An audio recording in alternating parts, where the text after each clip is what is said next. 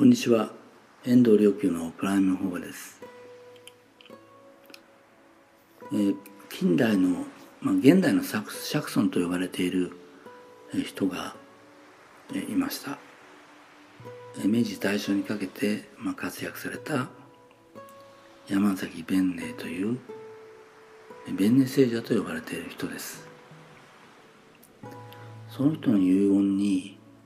まあ、亡くなる最後の言葉。に「え如来が増しますことを主情は知らないそれを知らせに来たのが弁寧である」という言葉があります。まあこれは本年書にも、まあ、似たようなある程度似たような言葉を語っておりますね。私は極楽から来たから極楽へ帰るのだと。で如来はが増しますことを主情が知らない宇宙大霊が増しますことを存在することを、えー、主情は知らないという人々は知らない、まあ、という言葉ですけれど特にあのもう大変な人生で困難にあったり、まあ、大変な時であればあるほどあの私たちはなかなか、えー、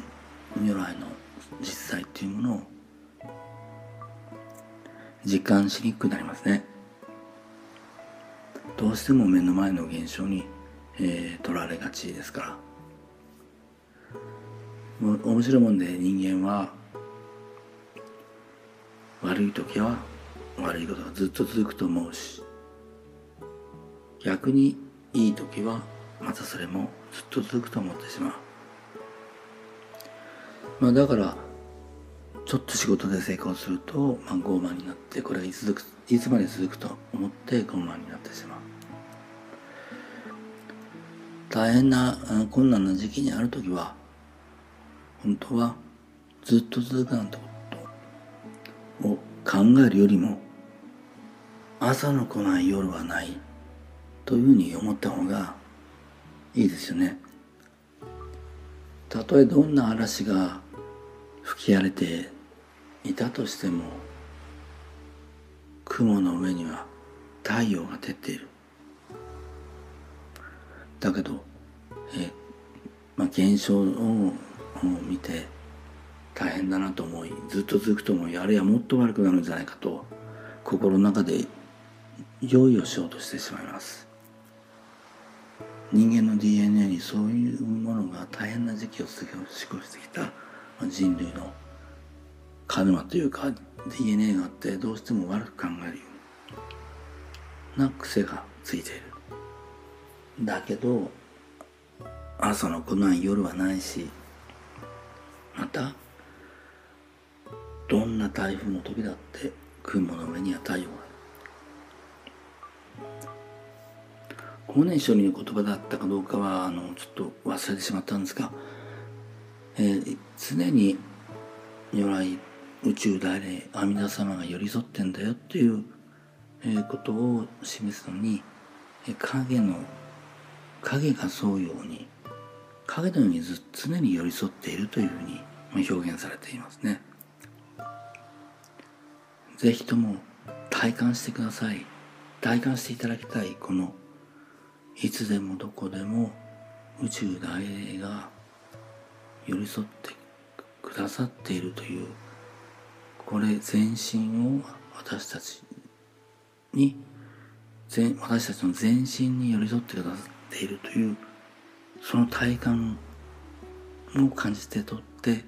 いただければと思います、えー、実は個人の個人一人の独立した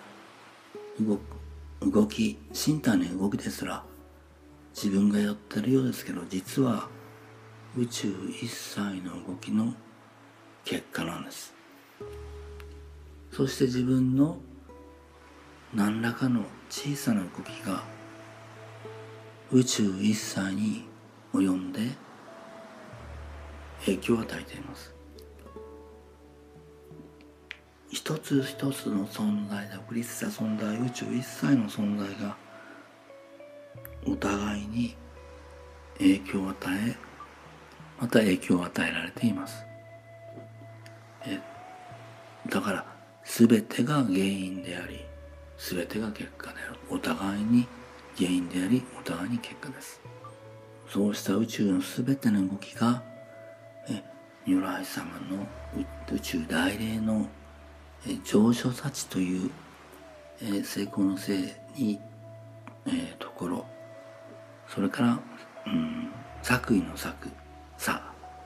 それと知恵。そういうあの動きを成したまう知恵という働きによって起きています。その上昇幸の働きは実は影のように私たちに寄り添っててくださっている体感として感じられます。では一体この宇宙大霊はどこに存在するのか。影のように寄り添ってると言っても表には現れてこない。まあ表に現れてくる時もあります。それで表に現れない時にしても表に現れる時にしても一体どこに宇宙大霊は増しますのか。宇宙一切といっても。さあそれで同時にここ一人一人のあなたの影として寄り添ってくださっているわけですから。実はあなたの主観と客観の境界線の中に宇宙大霊は、えー、実在します。主観と客観の境界線なんてあるのかと思われるかもしれません。しかしあります。あるいはあるけどすっごく薄いもんじゃないのというふうにイメージされるかもしれません。確かにイメージ薄いです。あるかないかわからないぐらいの薄さ。しかしそこに入ってみるとそこは膨大な世界が存在します。そしてその膨大な世界に宇宙大霊はまさに嵐の上の太陽のように朝日のやってきた朝にやってきた共にやってきた朝日のように存在します。この膨大な広大無辺なこの主観と客観の境界線の中に存在するこの広大宇宙大霊が存在するこの広大無辺な